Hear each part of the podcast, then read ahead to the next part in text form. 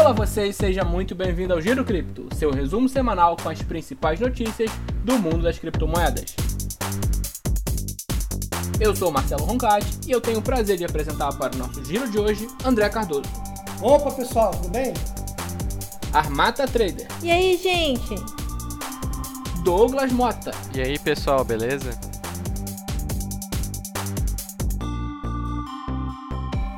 Para o nosso giro de hoje, nós vamos conversar um pouquinho sobre XRP estagnado, vazamentos na BitMEX, novidades da China, demissões em massa na TrexBit, esse assunto é de extrema importância aqui para o assunto de Brasil, e movimentações envolvendo a Atlas Quantum.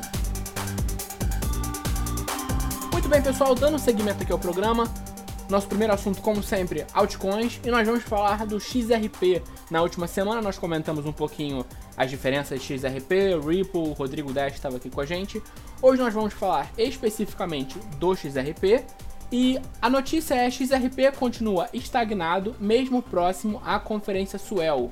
Eu vou pedir para vocês explicarem para o ouvinte, por favor, qual é a relevância da Conferência Swell primeiro, e depois vocês explicarem qual é a situação atual da XRP no sentido mais gráfico, por que, que ela não está subindo, ela está agora, se não me engano, abaixo de 29 centavos, e eu quero que vocês expliquem isso, por favor. A conferência Swell, né, é aí uma, é uma conferência que os envolvidos aí com a Ripple, né, o projeto da Ripple, fazem aí palestras, tentam fechar parcerias, anunciar novidades, né, tentam aí realmente desenvolver a moeda e a comunidade da Ripple é uma comunidade que tem expectativas muito altas, né, em relação à adoção da tecnologia, em relação aí ao preço, né, do, do token. Tem gente falando aí de 8 dólares, falando de 47 dólares, o que seria uma alta extremamente expressiva considerando o que a gente tem aí agora, né? Em relação à movimentação gráfica aí do, do token, né? A gente está realmente aí, né, nos 29 centavos, mais ou menos, e rolou o famoso sobe no boato e cai no fato, né? Antes da conferência teve essa subidinha aí, né? E a, chegou a conferência ontem e o preço desabou Aí caiu até em relação ao que estava antes da conferência. Agora está mais ou menos no, no mesmo nível, mas a XRP vem aí, eu acho que tipo desde julho, né? Desde junho, julho, aí sempre transitando entre 33 centavos, 30 centavos, 28, aí tem algumas quedas abaixo, mas realmente é simplesmente um, um, range, né, de que pode ser acumulação, pode ser redistribuição, só sabemos depois que rompe, mas é um, é um cenário interessante para quem gosta do token, pode acumular aí nesse preço que ela não se move, né. Douglas falou uma coisa interessante que é o preço da XRP nesse momento que é 29 centavos, é importante ressaltar que no começo do ano estava acima disso. A XRP é um dos poucos tokens, né, uma das poucas moedas em cripto, das grandes que eu digo, que não valorizaram nesse ano de 2019. O Bitcoin valorizou mais de 150%, a XRP está desvalorizando em relação ao ano de 2019. Isso é surreal, cara. Então eu, eu não sei o que, que acontece. Parece que perde um pouco da, da pegada dela, da, da atratividade da comunidade em relação à a, a solução dela que ela se propõe a fazer, que são pagamentos, transações interbancárias, né? E não sei porquê, teve no começo, de, no começo não, não, uns meses atrás, teve uma especulação que os responsáveis estavam queimando as moedas, não, não estavam guardando conforme eles tinham acordado de fazer, de segurar lá os tokens, não sei como é que ficou isso aí depois, mas não sei o que, que acontece. Inclusive, o que o Douglas falou, quando teve a notícia sobre a Suel, ela subiu 5, 6%, e agora ela caiu abaixo do que realmente estava antes da notícia. Então, não dá para entender, pelo menos é, fundamentalmente falando, por que, que acontecem essas coisas. Uma coisa para ressaltar aqui, bem interessante, que aparentemente isso não é incomum com a Ripon referente a essa conferência, né? Teve um evento em 2018, acho que teve dois eventos que foi exatamente a mesma coisa, né?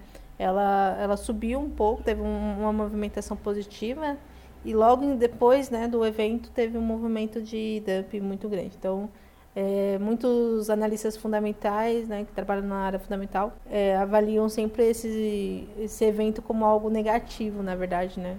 E o que o André falou é realmente bem pontuado. Em um ano que o Bitcoin subiu tanto, né? Ele está em uns 150% que nem ele falou, mas chegou a subir muito mais e a, a Ripple foi uma das que ficou para trás. Se for olhar o preço em Satoshi, né, o preço contra o Bitcoin, ela teve uma queda de mais de 50%, né, uma queda muito grande contra o Bitcoin. Então, quem resolveu segurar a Ripple ao, ao, no lugar do Bitcoin acabou tendo uma perda, né, em Bitcoin e uma perda no custo de oportunidade, né, poderia estar ganhando em outro lugar. E uma outra coisa, Douglas, a moeda ela é finita, ela tem 100 bilhões de tokens, né? Ela é finita. Ela já teve uma alta histórica de 3,65 dólares.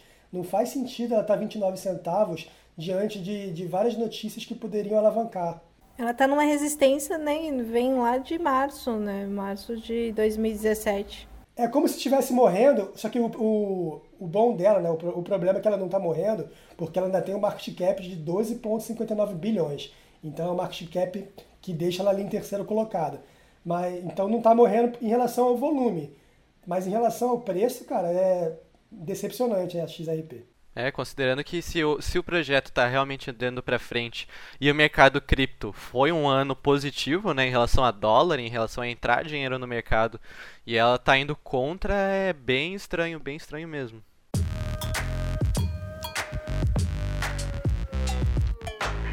Seguindo para a próxima notícia, BitMEX ressalta que mesmo após vazamento de e-mails, nenhum outro dado foi divulgado. Essa notícia aqui vem na sequência de uma outra notícia que dizia que a BitMEX ela divulgou milhares de e-mails de clientes. A gente não está falando de um hack aqui, a gente está falando de uma falha no sistema de BitMEX, uma falha que muitos apontaram como uma falha amadora, e ela vazou os dados dos clientes. No caso, ela aponta que foram só os e-mails. De vocês eu quero saber qual é a relevância disso, qual a importância disso, quão grave é esse vazamento. Eu quero saber se vocês têm conta na BitMEX. Eu sei que o André, por exemplo, ele faz live na BitMEX, ele transmite todo dia de manhã, às 8 da manhã, né, André? E eu quero saber de vocês o que, vocês pensam sobre esse assunto. Então, eu tenho conta na, na BitMEX, eu tenho um pouquinho ali, né? Sempre importante ressaltar aquilo de não deixar todos os seus ovos em uma só cesta, então é sempre bom dar uma diversificada aí, né?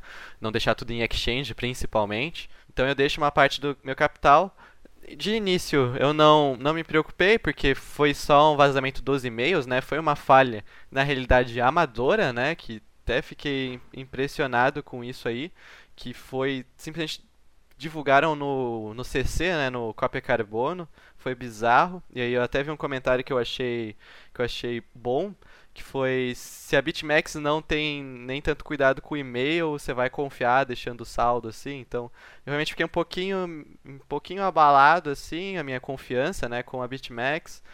Venho dando uma olhada que vem aparecendo bastante concorrentes, né? Muito se fala da Deribit, por exemplo. Então eu venho pensando, ainda está lá, mas eu venho estudando outras alternativas aí, principalmente com a Binance tendo possibilitando fazer short também. A, a BitMEX já não tem tanta importância quanto antes.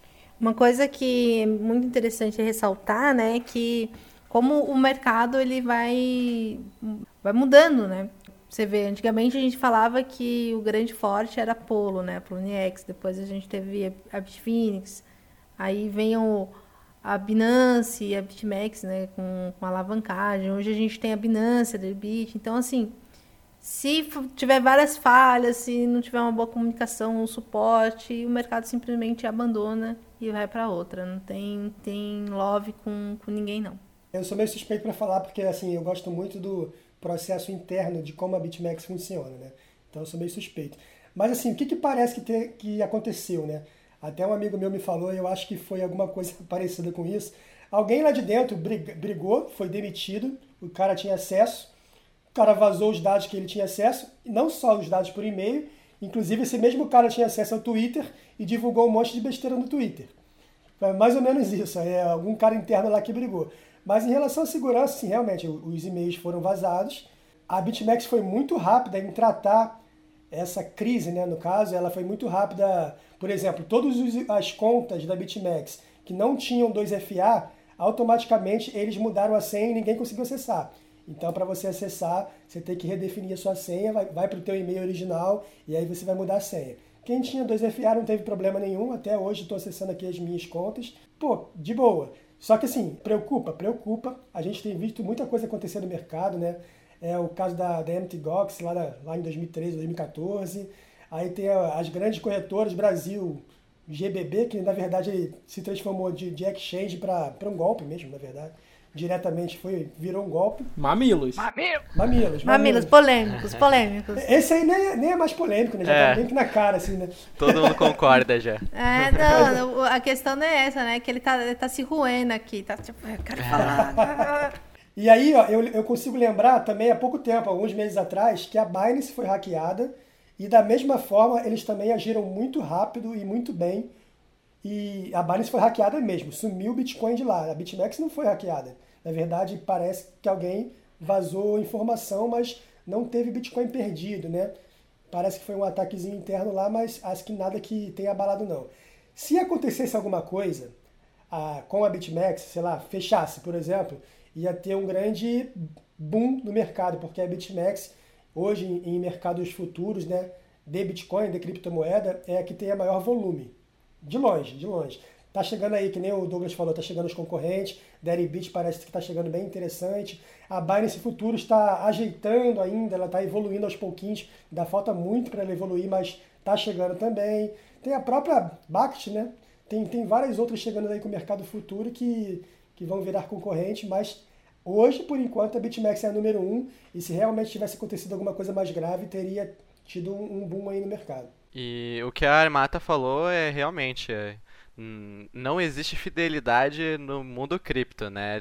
Que nem falou, Poloniex, BitREX, Binance. Se você, a Bitfinex também recentemente foi mostrado que ela perdeu aí mais de 50% da sua participação de capital.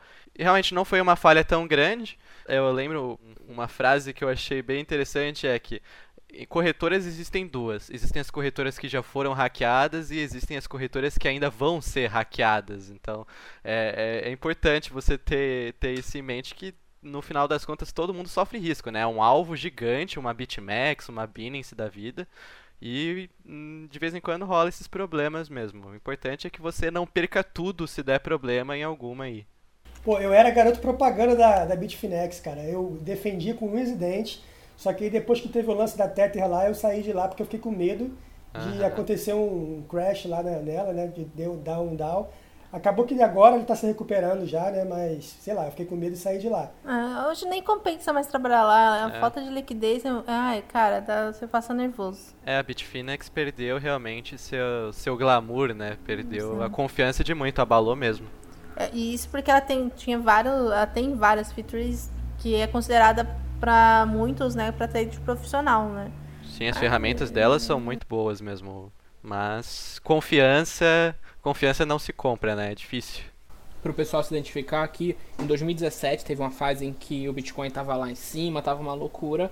Ela bloqueou a criação de novas contas, a não ser que se você fizesse um depósito de 10 mil dólares na época, se eu não me engano, esse valor. E aí o pessoal começou a vender contas da Bitfinex sim, sim. na internet. Sim, eu, tenho, eu, eu tenho conhecido que vendeu. Caraca. Comprou, vendeu o carro para comprar a conta. Meu Deus. Gente, é um absurdo. Passou é. uns meses e ela liberou de novo. O cara é só. Pois é, mas isso no início foi até visto com bons olhos, que eles estavam travando volume, né? Então, enquanto todo mundo queria volume, eles queriam qualificar o volume deles, uhum. qualificar os clientes. Isso no início, assim, bem no iníciozinho, foi visto com bons olhos, mas logo depois do primeiro mês já, digo, pô, não, eu quero entrar na Bitfinex, não consigo e tal, não sei o que, aí deu, não, gerou uma é, Primeiro ela passou link, link assim, tipo, igual o Facebook, né, antigamente, sabe, você, para convite. E aí eu lembro que o meu professor, que é o Rodrigo Oliveira, brincou, né, eu vou vender os meus links, mano, pro povo, o povo tá desesperado para entrar. E teve gente que vendeu esses links mesmo. Aí logo em seguida teve gente que vendia as suas contas e vendia caro, viu? Não era. Era um Bitcoin pra frente que as pessoas vendiam. Porque você tinha que ter 10 mil, né? Pô, eu tinha uma conta lá, por que eu não vendi? Pois é, eu também deveria ter vendido. Não venderam na alta. Pois é. Não foi dessa a vez. gente quis especular com a conta pra ver se vendia mais caro e perdemos, não vale nada. Não vale mais nada.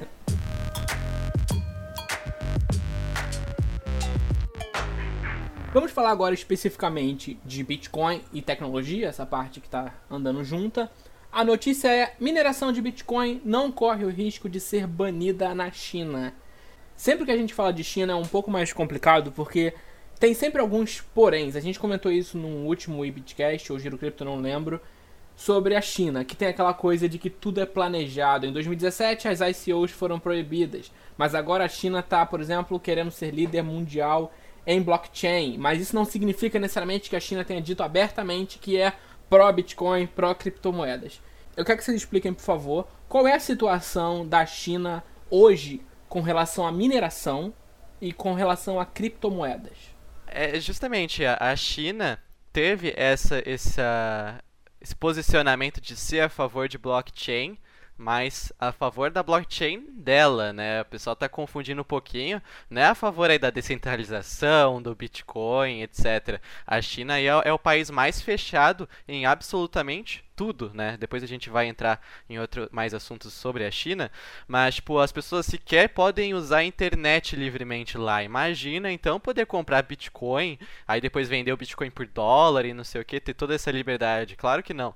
Eles estão interessados em justamente, na realidade, aumentar o controle, né? Com a blockchain, uh, eles podem melhorar o controle da população deles consideravelmente. Então, é tem que separar as coisas aí. Perfeito o que o Douglas falou. Douglas, é isso mesmo, tá? A China realmente é um país muito fechado. E a blockchain, pessoal tem um, às vezes tem um conceito errado dela. Blockchain é uma tecnologia fantástica, mas ela não significa descentralização. O Bitcoin é descentralizado, a XRP não é. Então é, tem elas por elas, né? E a China, eu lembro que ela era um grande pool de mineração mundial de Bitcoin lá em meados de 2017 e tal. Em 2018 parece que deu um corre né, em todo mundo. Sai todo mundo, não pode mais minerar e tal. Mas sei que todo mundo correu lá porque a, o governo já não permitia mais. Aí tinha um lance lá de Hong Kong, tinha outros negócios que eram, que eram, que eram estados que pertenciam à China, mas não era da China. Aí teve um problema dado do governo. Até hoje tem, né, inclusive. Mas realmente é um país muito fechado e quando ele fala eu quero blockchain, não é não. É, o, é a moedinha do governo deles lá, né? Desse, desse sei lá qual é o nome dele é a moeda do governo da chinês, não é simplesmente, ó, oh, nós somos legais, futuristas, inovadores, disruptivos e queremos descentralizar tudo. Claro, não é, isso não é assim não. E outra, uh, eu vi um comentário muito bom no Twitter, e eu concordo perfeitamente, foi que se a gente parar para lembrar, o banimento, a, a, todo o esforço da China anti-Bitcoin e anti-criptomoedas foi ali em 2017 e logo após do grande boom, né? Logo após e durante o grande boom do Bitcoin. Eu acho que ele estava ali 3, 4 mil dólares e mesmo após o, o banimento, ele subiu é absurdamente. Então, teve gente que falou: ah, o banimento da China não importa para o Bitcoin, não importa no preço no geral, e por isso que ele continua a subir. E agora a gente também não pode ter dois pesos, duas medidas, né? E falar, não, agora a China é, não está banindo mais a mineração do Bitcoin, isso vai levar a gente para 100 mil, porque a China está a favor do Bitcoin. Também não, tipo, se não, não teve tanto, tanto, não afetou tanto o preço naquela época, agora também não vejo muito porque afetar também. Embora tenha o pessoal falando que isso é, é motivo do Bitcoin ter subido ou não, etc. Aí fica para cada um escolher a a narrativa que acha interessante. É, em relação ao preço, o que, o que faz o preço subir é comprar em Bitcoin. Então, se um desses governos, por exemplo, a China, que é, tem o maior poder econômico do mundo hoje, se ela resolve comprar, sei lá, 100 bilhões em Bitcoin, vai fazer o preço subir. É então, só, só que ela tem que entender, ela tem que aceitar o Bitcoin como uma reserva de valor, ter planos para longo prazo com o Bitcoin. Tem uma série de fatores aí. A Rússia já faz mais ou menos isso, ela compra Bitcoin, o governo russo, né? E se eles decidirem, dificilmente eles vão anunciar, ó, a gente vai começar a comprar Bitcoin a partir de agora, tá bom, pessoal? Exatamente, exatamente. E eu acho que é a hora, né, cara? Eu acho que esse ano, ano que vem, é a hora de, dos governos tomarem essa decisão. Senão vão, senão vão chegar muito atrasados também.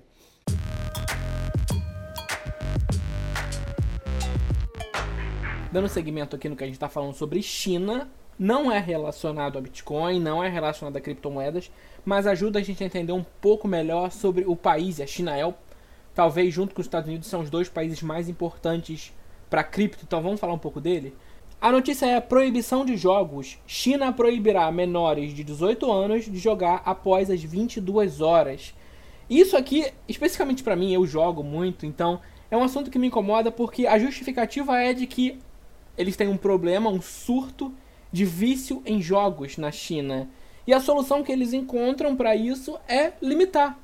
E assim, é um pouco incoerente se você pensar dessa maneira, porque se você tem um vício em jogos, você tem, um, no caso que eles falam que é um surto, você tem um problema de caráter psicológico, um, pro, um problema de caráter comportamental. A solução não vai ser você proibir o acesso a isso. Até porque, como eles vão fazer para proibir esse acesso? Eles vão estar dentro da casa das pessoas, eles vão derrubar os servidores que forem online, eles vão ter alguma forma de restrição específica. Eu acho muito difícil você restringir nesse sentido.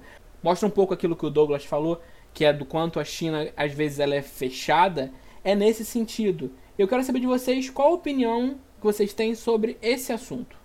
Acho que isso daí é, é uma coisa mais para restringir mesmo o público japonês, Uhum. né? Que, o japonês chinês, perdão. Pé, então vai, vai pé. É tudo, é tudo primo, é tudo primo. Nossa, olha a xenofobia como. Um combo maravilhoso. É como maravilhoso, é tudo primo. E aí. e Coreano também, é tudo primo. E aí, Nossa, ela, ela, ela não para, ela está on fire. E aí o que acontece? É, é mais restritivo mesmo a China, se eu não me engano, algum, já, já tem, tem alguns jogos que pra, pra galera jogar, eles têm que usar outros meios, né, pra poder fazer isso. Então, assim, é China, né? É, o, o governo, o modo né, de, de política de lá acaba tendo essas restrições. Enfim, não é. não me espanta em nada em, em relação a isso. A China é China, né? Que nem eu tava dizendo, justamente a, é o país mais controlador e mais fechado em todos os aspectos que tu, que tu imaginar. Isso aí é só mais um exemplo, né? E aliás, é, é, é engraçado porque justamente na própria, na própria notícia aí da, da Way Bitcoin tem o League of Legends ali de fundo. League of Legends que justamente é a maior responsável é a Tencent, né? Que é uma empresa chinesa, é uma gigante chinesa que é de, de entretenimento. O pior é que a China, ela consegue controlar mesmo. Lá é tudo controlado, né? A internet é controlada. Pra, pra ter noção, tipo, dependendo... Tem um, tem um caso da, da Praça Tiananmen, não sei bem dizer, mas um que foi um, um caso horrível da ditadura chinesa, etc. Tipo, dependendo se o chinês, só do fato dele, tipo, digitar sobre esse caso que rolou na, nessa praça chinesa, esse acontecimento que foi de barbárie da, da ditadura chinesa, a internet dele já cai, sabe? Então, pra não, pra justamente não se ter, ter divulgação disso. Então, a China realmente é complicado, os chineses sofrem bastante com a falta de liberdade, com a falta de descentralização. Então, é mais um motivo para a gente não acreditar que a China vai vender a bandeira do Bitcoin, não. Só mais um ponto para piorar a notícia ainda. A notícia está dizendo que durante a semana as crianças, né, os jovens, só vão poder jogar até um total de 90 minutos por dia. E no final de semana, em feriados, isso vai para 180 minutos. Assim, é uma coisa de, de querer restringir, de querer controlar cada traço da vida da pessoa que me incomoda muito. Pessoalmente, eu acho muito desagradável isso. É contra tudo que eu acredito como sociedade, como vida, como individualismo e eu realmente não gosto. Se fosse um- uma edição em vídeo, Júnior, ia botar aquela imagem lá do Mel Gibson lá em Coração Valente. Freedom!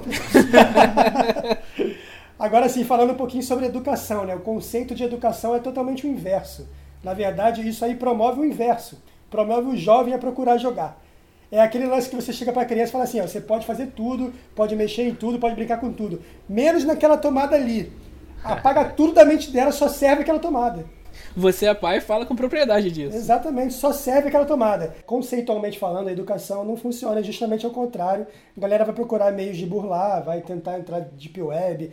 Assim, apesar que na, na China, as infrações elas, são, elas têm uma penalidade muito alta, né? Então é.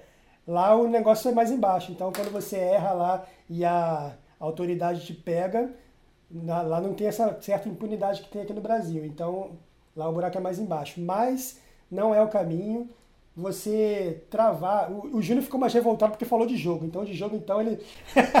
Não, Ele eu tenho um Falou de problema com proibir o censuras. LOLzinho, ele ficou. Não, eu tenho um problema pistola. com censuras Ele- às liberdades individuais. ele Isso falou é um de conceito jogo. ideológico. Ele ficou, falou, falou, ficou pistolinha não, gente. Ficou mais pistola do que Vera Verão.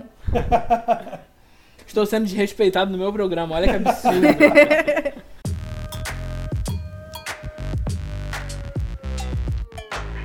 Muito bem, pessoal. Agora a gente entra naquela que talvez seja a principal notícia do programa. A gente vai falar de Atlas também, que é sempre relevante, porque a gente vai falar de Brasil agora. A notícia é demissões em massa na TriXBit. Funcionários somam meses de salários atrasados. Essa notícia aqui tem um caráter muito mais sério do que o que a gente tem falado agora há pouco, porque a TriXBit está passando por um problema bastante complicado. Ela está com os saques atrasados dos clientes do leasing. Dos clientes normais, a gente não tem tantas informações confirmadas, mas tem gente que diz que está recebendo. Mas eu já li também que tem gente não recebendo o saque normal da corretora. Mas assim, a gente conversou com os funcionários, a gente teve acesso a pessoas que trabalham na Trex, trabalharam na TrexBit, né, porque foram demitidas, e conversaram com a gente que a situação deles é, é bem chata, que tem o atraso nos salários, tem ainda a rescisão a ser paga, e tinha também a questão do contrato de confidencialidade, que eles não podem sequer falar de forma pública sobre essa situação. O André, acho que nós quatro que estamos aqui, é o principal interessado na TriXBit, porque ele é cliente também e ele é uma das pessoas que está prejudicada com os atrasos. E eu quero saber de vocês, a gente tem mais uma noticiazinha para comentar da TriXBit, mas eu quero saber de vocês sobre essa situação da TriXBit. Tem jeito ainda ou é daqui para pior? Lamentável, né? Lamentável demais o que está acontecendo. Realmente a TriXBit apareceu aí, parecia que realmente seria mais um, um jogador sério para o cenário, que ia uh, agregar, fazer crescer aí o cenário brasileiro. Eu até eu mesmo cheguei no, uh, uns meses atrás a recomendar para algumas pessoas a usarem a 3xBit como exchange, né? Para ser sincero, eu nem sabia dessa questão do leasing, mas extremamente lamentável a situação que tá e pela forma que eu tô vendo que tá se desdobrando as coisas, realmente parece que é daqui para pior, parece que tá sem salvação, viu? Ah, é um caso perdido, né? Como a gente já falou num podcast anterior, né? Frente a pirâmides, referente a 3xbit e tudo envolvendo aquilo ali. Ninguém em sã consciência, ou pelo menos que tem um pouco de conhecimento do mercado de renda variável. O André não conta. É... não entraria, né? Como você vai entrar numa coisa que te promete algo sem ter um basamento maior, né? Então fica complicado. É, já era de se esperar algo do gênero. Realmente ele tinha, o XBit tinha uma credibilidade muito grande no mercado, né? Muitos youtubers, muita gente estava falando sobre, mas infelizmente é é mercado brasileiro, né? Já virou moda já. É, tem uma coisa interessante que a Armata falou que, que eu não conto, porque eu caí num golpe recentemente, em 2017, 2018, que foi a Mine World, né? que também se mostrou uma, uma pirâmide aí. E agora a Triaxibit é a segunda. Na próxima eu peço música, né, Armando? Uhum, uhum. Eu tô fazendo o T14 Madoff quanto, especialmente pro André. Só pra ele entrar, perder dinheiro e ficar falando, poxa, perdi dinheiro lá no... Pelo menos escapou da Atlas, né? Escapei da Atlas, escapei da GBB, escapei é. de algumas aí. Mas uma coisa interessante, Armato, teve uma época que a WeBitcoin ela, a Triaxibit era cliente da Bitcoin em relação à publicidade. Então a gente botava banner, fazia post patrocinado e tal. E a gente foi lá, lá em Campinas, conversamos com o pessoal, falei lá com o CEO e eles falaram, teve nessa época eles falaram que não tinha mais interesse em fechar o patrocínio, em fechar o, a publicidade com a gente. Ah, aí falou tal, não sei o que, vocês não estão é, entre os primeiros, dois primeiros lá que tem mais view e tal, que está gerando para Triaxibit e tal. Aí poderia ter parado por aí, né? Mas ele continuou. E o ruim também é porque o seu nome, André, o, o meu e o nome de um outro sócio que também fez, tá vinculado a Money World. Isso é ruim para a empresa. Ah. Pensa só. Pensa só, eles falaram exatamente isso. O seu nome, como tá, como tá ainda vinculado, se alguém pesquisar no Google aí, colocar André Money World, vai, vai achar alguma coisa seu nome está vinculado a Money World, então a gente não tem interesse por causa da sua imagem. A sua imagem pode, pode ser ruim para a gente. Agora você, agora você não pode fazer marketing para ninguém, porque você tem duas manchas agora. Pois é, pois é. E aí eles mesmos se tornaram a imagem, né? Que eles. Tão, que eles repudiaram na época, assim, uma imagem que foi passada, que foi um erro, que todo mundo sabe tal, quem me conhece principalmente sabe que a gente não sabia, eu coloquei pessoas da minha família, inclusive, e tal, então não tinha como saber. E agora eles falaram isso. O que, que acontece? Trex Beach eles foram demitiram funcionários, foram despejados também. É a próxima notícia, né, Júnior? É a próxima notícia. Não, não, Inclusive, eu já vou ler aqui a notícia, você pode comentar em cima disso, que é Trixbit despejada por atraso de pagamento e na sequência a Trixbit nega ter sido despejada, mas vamos focar no, no que importa. É, esse nega ter sido despejada, é- eu não vou entrar muito no mérito não, para mim foi despejado e pronto. Mas o que que acontece? É, fala sério, né? tem lá uma nota lá, não paga... Tá no Diário da Justiça do Estado de São Paulo que ela foi despejada, Diário. então é difícil negar. Diário oficial, três meses de atraso, né, Júnior? São três meses? TriXBit nega que foi despejada e no finalzinho é verdade esse bilhete. É. pois é, então, três meses de atraso, aí os donos lá do prédio despejaram eles e tal, e tá no diário oficial, então não tem como nega- negar que foi despejado. Eles podem negar os motivos. O interessante é que novamente falta transparência, né? Ah, Não tem transparência pelo problema. Qual foi o problema? Da, onde está o dinheiro? Onde está o Bitcoin do- dos clientes? Eles não falam. A primeira desculpa deles que a gente recebeu na notificação foi o lance da CVM, o lance da instrução normativa, e por causa disso atrasou, que não faz sentido nenhum. Aí depois tentaram dificultar o pagamento, tinha que fazer carta de próprio punho, falando da onde veio o Bitcoin que você investiu, levar no cartório para você registrar em cartório para mandar para lá. Então, olha só, é surreal. E agora o lance do despejo, ah, não fomos despejados não. Pô, fala logo a verdade, cara. É, vai ficar tentando tapar o sol com a peneira e tal, não tem sentido isso. O, só que assim, é marketing ou é credibilidade ou não sei o que, não dá, eles não estão conseguindo, não conseguem, não sei se querem ou não querem, ser transparente com os clientes dele. Outra coisa é a postura. Quando estava tudo bem, estava todo mundo promovendo a TriXBit, inclusive a WeBitcoin promovendo, eles estavam em todas as redes sociais, estavam em todas a o WhatsApp, Telegram, Eventos. even- patrocinando os eventos, não só eventos, eles patrocinavam os eventos, os canais, patro- patrocinavam todo mundo. Então eles estavam em tudo, estavam lá se colocando lá, falando com todo mundo, pô, eu sou gente boa e tal, não sei o quê. Todo mundo tinha acesso a eles e agora não fala mais com ninguém. Então aquele lance de na saúde, na doença não é bem assim, né? Na saúde, oba-oba, na doença todo mundo some. Então tem essas aí. E aí, justamente por todas esses, essas atitudes, todos esses acontecimentos, fica difícil acreditar que, que realmente eles vão honrar com os compromissos, que eles vão se reestabelecer de alguma forma. Infelizmente, realmente, parece que não vai ter salvação. É, as chances são muito pequenas, tá? As chances são muito pequenas. Até os próprios funcionários, eles, eles não conseguem ter confiança que a empresa vai se recuperar. Então, imagina nós. Essa matéria fui eu que escrevi e foi um pouquinho difícil, porque eu tava sentindo que os funcionários, as pessoas que eu conversei pelo menos, não estavam muito à vontade para falar sobre o assunto. Você sentia que. Eu não sei se era medo, se era alguma preocupação de que aquilo pudesse ir a público da identidade da pessoa, mas eu sentia que a pessoa não estava confortável em conversar sobre isso. Então, assim, você já vê que não, tem, não tinha um clima muito bacana em relação aos funcionários e à, à direção, porque não fica realmente essa coisa de transparência, salário atrasado, uma situação complicada. E me apontaram também a questão do novo investidor, que a Trexbit já bateu nesse assunto algumas vezes, inclusive soltaram uma nota falando: ah, tem um novo investidor que vai comprar tanto por cento da empresa e isso vai fazer a empresa voltar aos trilhos. Sim, pelo que foi apontado, ninguém viu esse investidor ainda. E tem muita gente, inclusive, na- nas interwebs por aí. Aí o pessoal fala o que quer também, a gente não tem como ter certeza se é real. Mas tem gente que diz que esse investidor nem existe. A gente vai ter que esperar pra ver. Mas que a situação é ruim, que a situação tá complicada, isso é inegável. Lembra muito o caso GBB, né? Que o Cláudio, por meses, pô, eu acho que já, já faz um ano aí, que a cada semana, cada mês, ele arrumava uma nova desculpa, e uma nova funcionalidade, e banco, e Vou não sei o fazer quê. um banco, moeda, É. depois vai ser lastreada em ouro. ouro.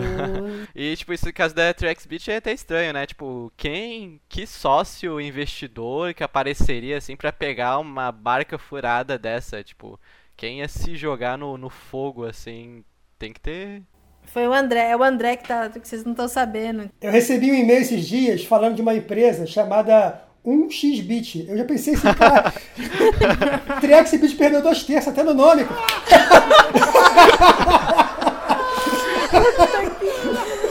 pois é, mano. Até no nome eles já perderam dois terços. Você vai ter a sua conta lá e você vai ter um terço do saldo que tu tinha na... Mais é. ou menos o que a Atlas tá fazendo agora, né? Pois é, pois é. Mas é sério, eu recebi um e-mail pensei- foi automático, na mesma hora eu pensei isso. Foi, foi é mais forte que eu, desculpa.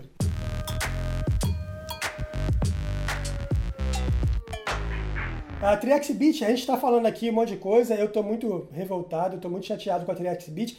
Pode ser que pague? As chances são pequenas, mas pode ser que pague, não sei. Vai, vai que esse investidor é verdade, sei lá, o cara investe. A gente torce por isso, inclusive. Exatamente, ninguém torce para ninguém falir, cara.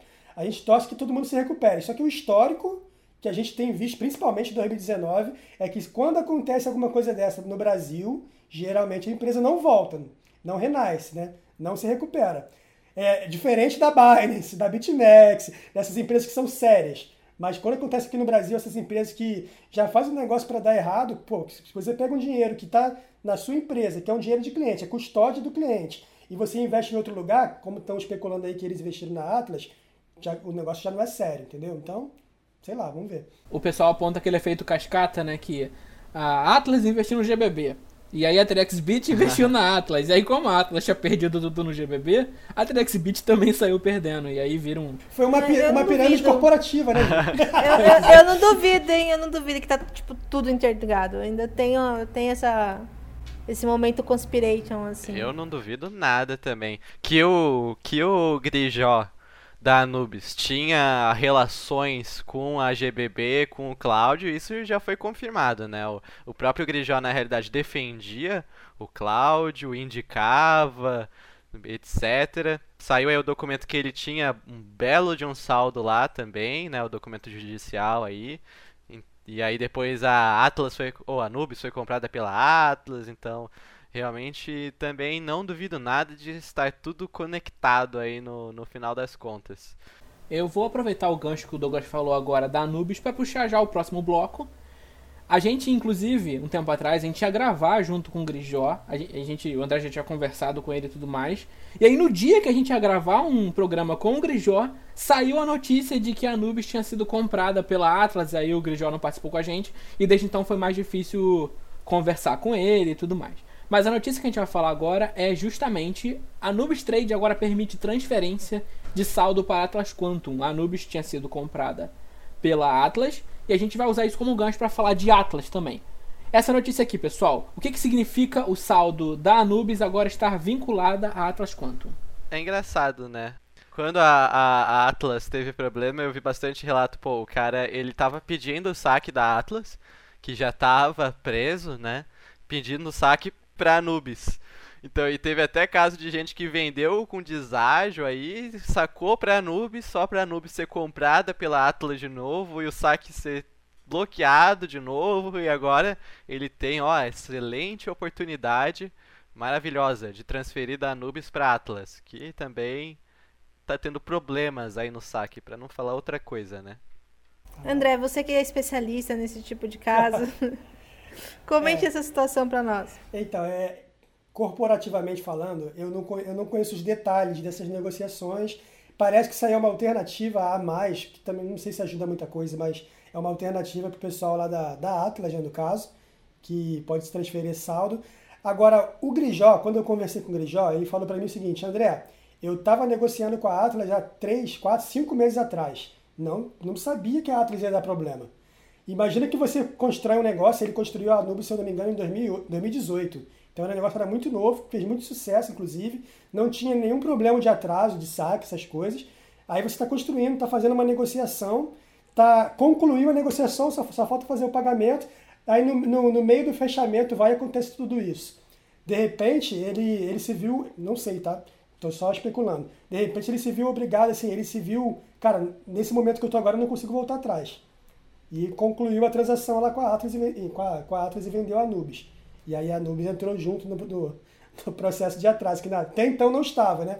Mas assim, pelo Grijó, não sei, é, ele me parece até hoje, mesmo que ele tenha saldo na GBB, tem muita gente, amiga minha, que fez coisa na GBB, trabalhou na GBB, ganhou muito dinheiro na GBB, inclusive, e são pessoas, são pessoas boas, né? Mas assim, ele tem saldo lá e tal, mas eu acho que pelo Grijó, pelo que eu conheço dele, não posso afirmar com todas as letras, mas pelo que eu conheço, ele me parece uma pessoa do bem. Olha, eu não conheço o Grijó, não tenho opinião nem positiva nem negativa sobre ele, mas a gente deixa aqui um espaço aberto. Grijó, se você quiser conversar com a gente, falar aqui, seja por áudio, seja uma entrevista, entre em contato com a gente que a gente quer ouvir sua versão, a gente quer conversar com você. É, agora assim, imagina, eu, eu fico tentando me colocar na, no lugar de certas pessoas. Por exemplo, Trexbit eu faço a mesma coisa. Se eu tivesse no lugar do Trexbit, claro assim, pode ser que o, que o Sancler, que o Dr. Otávio, qualquer pessoa de lá da Trexbit, pode ser que eles não sejam os culpados diretos, eu acho difícil, porque eles são responsáveis, mas os culpados diretos pela operação. Por exemplo, tem uma outra especulação, falaram que fizeram uma, uma, uma transação errada, que tomaram um golpe numa OTC. Pode ser que a pessoa que estava de frente nessa operação seja culpada direta, mas quem responde por trás são os donos da empresa, né? o CEO e todo mundo lá que, que é dono. Então, é, o teu funcionário fazer é a mesma coisa que você fazer. Então, você também tá, tá junto nessa. Você também tem, tem a culpa junto com o teu funcionário. Pode ser que eles não tenham sido culpados direto.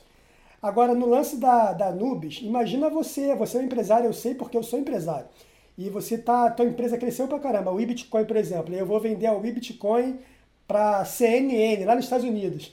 Porra, não vou imaginar que a CNN vai quebrar. E aí do nada eu tô fechando a transação, a CNN quebra. E, cara, eu tô no meio, assim, dá tempo de. dá 10 segundos de dá tempo de desistir. Não sei, cara. É Você complicado. fala proporcionalmente do que a Atlas representava no universo cripto brasileiro. Exa é, até exagerei um pouquinho, mas é mais ou menos isso. Não discordo completamente do André, até realmente. Eu gostei do completamente. não dá. Não, Mamilos. Não, a gente não pode simplificar né, as coisas, realmente não pode falar, ah, o Grijó é o vilãozão e etc. E simplificar as coisas preto, preto no, no branco.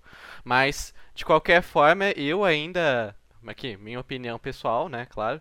Uh, acho, achei extremamente errado uh, o Grijó, porque realmente, se fosse só esse fato de fechar o contrato, não poder voltar atrás, tipo, realmente acontece. Só que as atitudes, a forma que ele gerenciou tudo isso, eu achei extremamente negativo. Porque, por exemplo, tem conversas dele divulgadas dele falando para as pessoas não comprarem Bit Atlas, tem comentários dele falando para não confiar na Atlas, tem várias coisas do tipo. E aí, tipo, e o pior é que ele não só vendeu a, o robozinho Anubis, por exemplo, ele não, não vendeu a estratégia de trade. Ele vendeu Anubis completamente, com o saldo dos clientes lá e de supetão. Então, eu achei muito errado da parte dele essa atitude de ter vendido a Anubis com saldo, não ter avisado ninguém. Literalmente ninguém sabia. Ele passou é, todo mundo ficou sabendo ao mesmo tempo. Teve gente que pediu saque instantaneamente e deu certo. Uh, só que teve outros que aí já o saque ficou preso porque a Atlas estava aí com, com seus problemas de liquidez e vai saber o que aconteceu. Então, a, a minha opinião, eu discordo parcialmente do André, embora que concordo parcialmente com ele também, mas para mim os problemas do Grijó foram esses. Se ele só tivesse vendido o robozinho, se ele. É, tipo, principalmente isso, cara, vender junto do saldo do pessoal e a, a forma que ele fazia o marketing pessoal dele, né, como o cara sério, blá blá blá, criticando a Atlas, por exemplo, e depois fazer tudo isso, para mim o problema tá aí. Eu concordo completamente com o senhor Douglas. Eu quero jogar fogo na lenha Fogo na lenha. É. é oposto, é oposto, é oposto. E aí, é isso, entendeu? A gente, é, não sei se o, o André é, participa dos grupos do Facebook, né?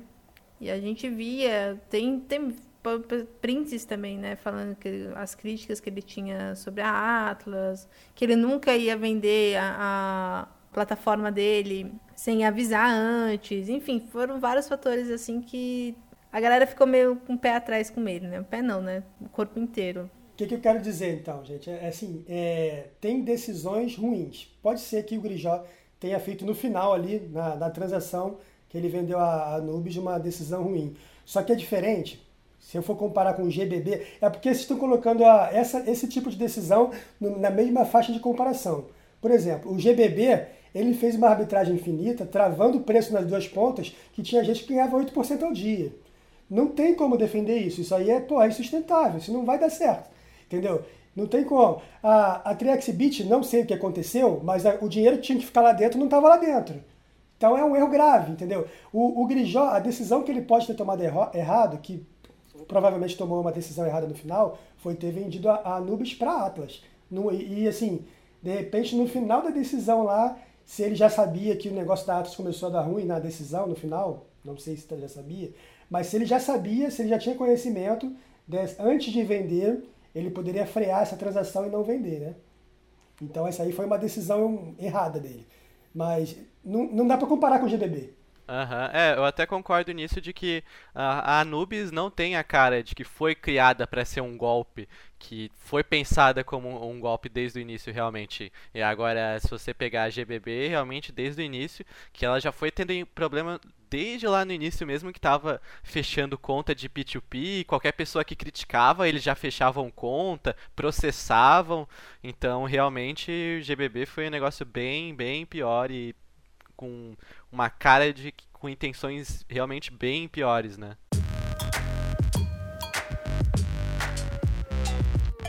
Última notícia aqui do nosso programa de hoje, pessoal. Ainda vamos falar de Brasil e ainda vamos falar de Atlas. A gente estava falando de Anubis, Atlas e tudo mais. A notícia é Atlas Quantum diz ter processado resgates em reais. E essa notícia também está interligada com outra de Atlas que diz Atlas Quantum anuncia a primeira recompra de bitcoins.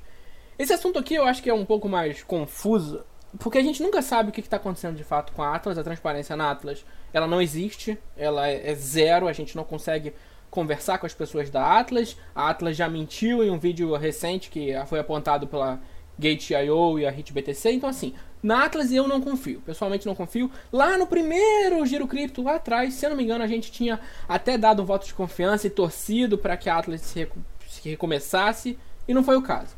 Mas assim, sobre esse assunto, os resgates em reais e essa recompra de bitcoins, o que, que vocês têm para falar dessas notícias? É, justamente até o que o, o André falou aí sobre a 3xBit, no final das contas a gente nunca torce para que dê errado, né? A gente nunca torce para que, que as pessoas tenham prejuízo, que entrem em falência, demissão, tem gente com problema de saúde. Mas, tipo, a, a Atlas, eu concordo plenamente contigo também. Minha confiança na Atlas é negativa, né? Tudo que ela fala eu já penso o contrário, porque desde o início mesmo, uh, esse dos vídeos serem manipulados foi a gota d'água, né? Eles realmente acharem que vão fazer todo mundo é, passar como otário, acreditar neles, foram é, desmentidos pelas próprias exchanges. Real... Foi vergonhoso. Nossa senhora, demais. Então, realmente, a Atlas, pior ainda, né? Parece estar tá só agonizando para morrer mesmo. E, e isso aí de a Atlas diz ter processado resgates em reais. É verdade esse bilhete parte 2, né? Porque. Esse lance dos vídeos aí, a Atlas ela superou os filhos do presidente. Né? Mamilos! Mamilos! Mamilos, polêmicos.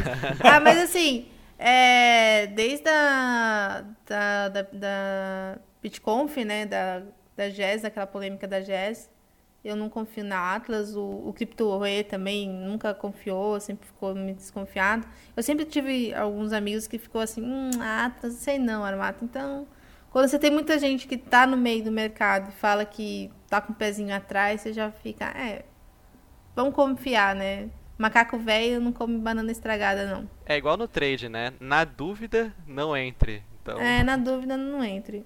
E esse ano vai ficar marcado, né? No mercado de criptomoedas brasileiro foi o expurgo das empresas. Acho. O, a gente iniciou lá com Maialice, né?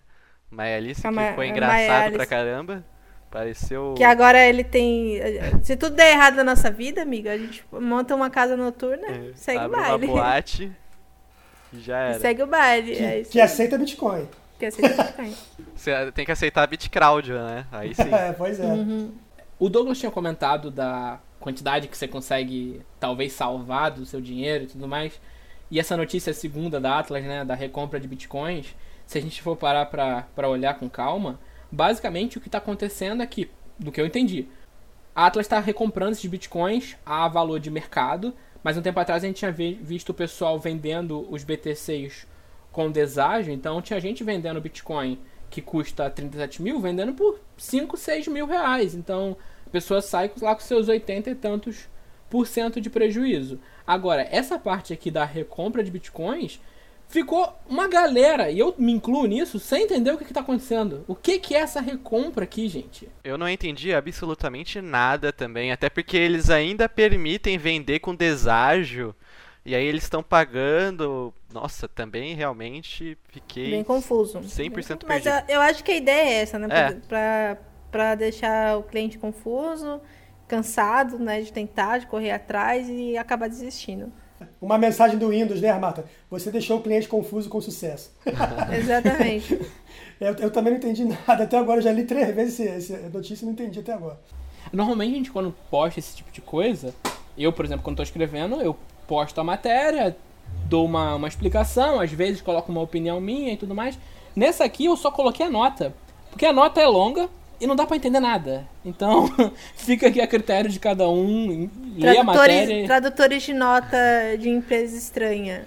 O- Precisa, precisa. Comentem, por favor. Essa planilhinha aí do Excel aí, foi o mesmo cara que fez o vídeo? Não, né?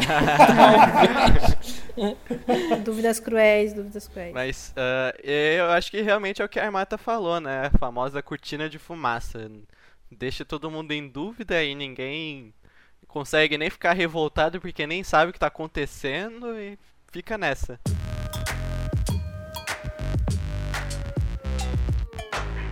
Eu li alguma coisa que era não sei quantas mil transações, é isso mesmo ou não? Ela fala que são 1.700 É, essa aí, ó, resgates. 1738 resgates.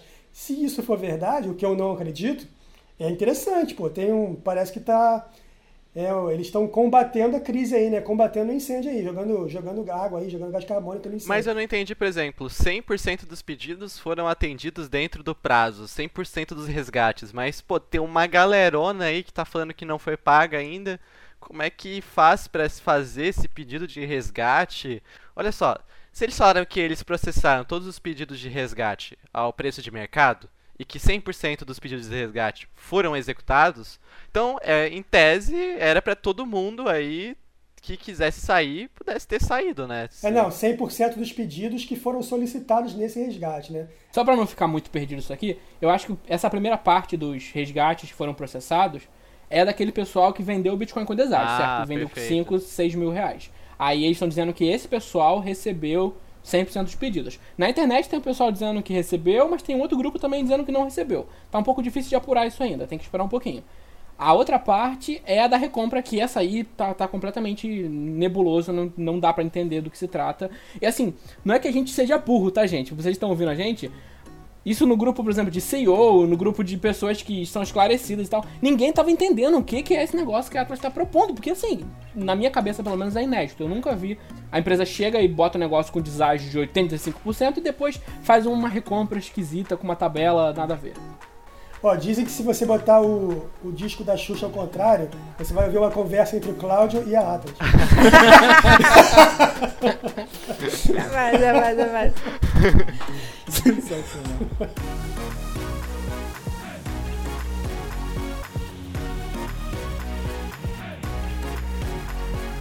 Muito bem, pessoal, estamos aqui finalizando o nosso Giro Cripto de hoje. Eu agradeço imensamente a presença de vocês. André Cardoso, Armata Trade, Douglas Mota, por favor, meus caros, as suas considerações finais sobre o programa. Muito obrigado é, mais uma vez aí esse bate-papo gostoso que a gente faz aqui. E com várias notícias bem interessantes aí no mercado de criptomoedas. E não se esqueçam lá de deixar um like no meu canal, Cripto Raiz Trader, né? E é isso, todo dia aí a gente tá com o senhor André Cardoso às 8 horas da manhã, fazendo live sobre o mercado de renda variável em criptomoeda. Eu agradeço imensamente aqui pelo convite de participar, foi muito legal. Valeu aí, André, o Webitcoin. Tô sempre lá no grupo também, acompanhando, tentando ajudar no que eu posso. Quem quiser acompanhar, eu também faço live de trade aí todo dia às 13, né? Aí de tarde, fazendo tre- 13h30 agora. Então quem quiser acompanhar é youtube.com.br dogtrading. E é isso, brigadão, pessoal, foi muito legal estar aqui. Obrigado então, valeu gente, valeu Douglas, obrigado pela participação, obrigado Armata, obrigado Júnior, obrigado aquela outra pessoa que entrou aí na live que eu não sei quem é até agora, aquela voz. a, gente tem que, a gente tem que avaliar isso aí, o que, que é isso aí, tá? Eu não vou dormir hoje direito, mas sabe como é que é. O contexto aí do que ela tá falando é que apareceu uma voz esquisita enquanto a gente gravava aqui, ninguém sabe. Aí tá todo mundo aqui cagado de medo, bando de medroso. É, logo depois que eu falei do disco da Xuxa, isso não é real. É isso que dá, você fala de 3x Beat, Beat Crowd, o É. Atlas, tudo assim, Atrai. em seguida você Atrai. levanta Cara. umas forças estranhas. O É, André vai sonhar com o Rodrigo Marques abraçado no Claudinho hoje. Não, eu acho que a voz tava falando assim, eu, escu- é, eu tô escutando aqui o que eles estão falando aqui, eu tô, eu tô gravando aqui. Pior que foi por aí mesmo. É, então é isso, pessoal. Obrigado aí pela participação. E, cara, é sempre você ter muito cuidado aonde a gente vai investir. Eu não vou pedir música no Fantástico, então eu não vou entrar na- no, no próximo golpe aí. Vamos. A Armada tá torcendo por isso, tá? Ah, A Armata tava contando já com né? o apoio Pô, dela. É, pois é, gente. Pois é, gente. Então é isso aí, cara. Tem que ser muito cuidado, sempre avaliar muito bem o que, que você vai fazer. Tem, tem alguns riscos que a gente tem que correr, que a gente falou da BitMEX hoje, falamos da Bitfinex. De repente, uma dessas grandes acontece alguma coisa parecida e não tem muito o que, a gente fazer, né? Aí uma parte aí da nossa verba aí vai ser perdida, infelizmente, mas sempre analisar ao máximo o que você puder analisar antes de entrar em qualquer corretora, qualquer exchange ou qualquer empresa de criptomoeda. Você, ouvinte querido, não deixe de nos dar o seu feedback sobre o programa. Críticas e sugestões são muito bem-vindos. Muito obrigado pelo seu tempo, pela sua atenção. Até a próxima semana, aqui no Giro Cripto.